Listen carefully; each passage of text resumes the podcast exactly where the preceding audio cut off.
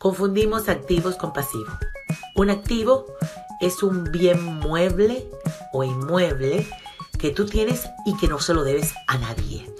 Un pasivo son todas las deudas, los compromisos bancarios, las tarjetas de crédito y los biles que pagas mes a mes. ¿Cuántos activos realmente tiene el ser humano? ¿Cuántos pasivos tenemos? La mayoría de la gente dice, tengo mi casa, tengo mi carro, tengo esto, tengo aquello.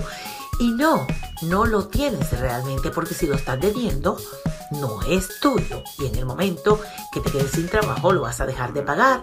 Por eso mucha gente pierde su casa, pierde su carro o pierde cualquier tipo de bien que compran a crédito. Pero te tengo una buena noticia, podemos cambiar el chip de pasivo a activo. ¿Cómo sacarle dinero a lo que tú estás debiendo? Quiero que estés pendiente de mi próximo audio.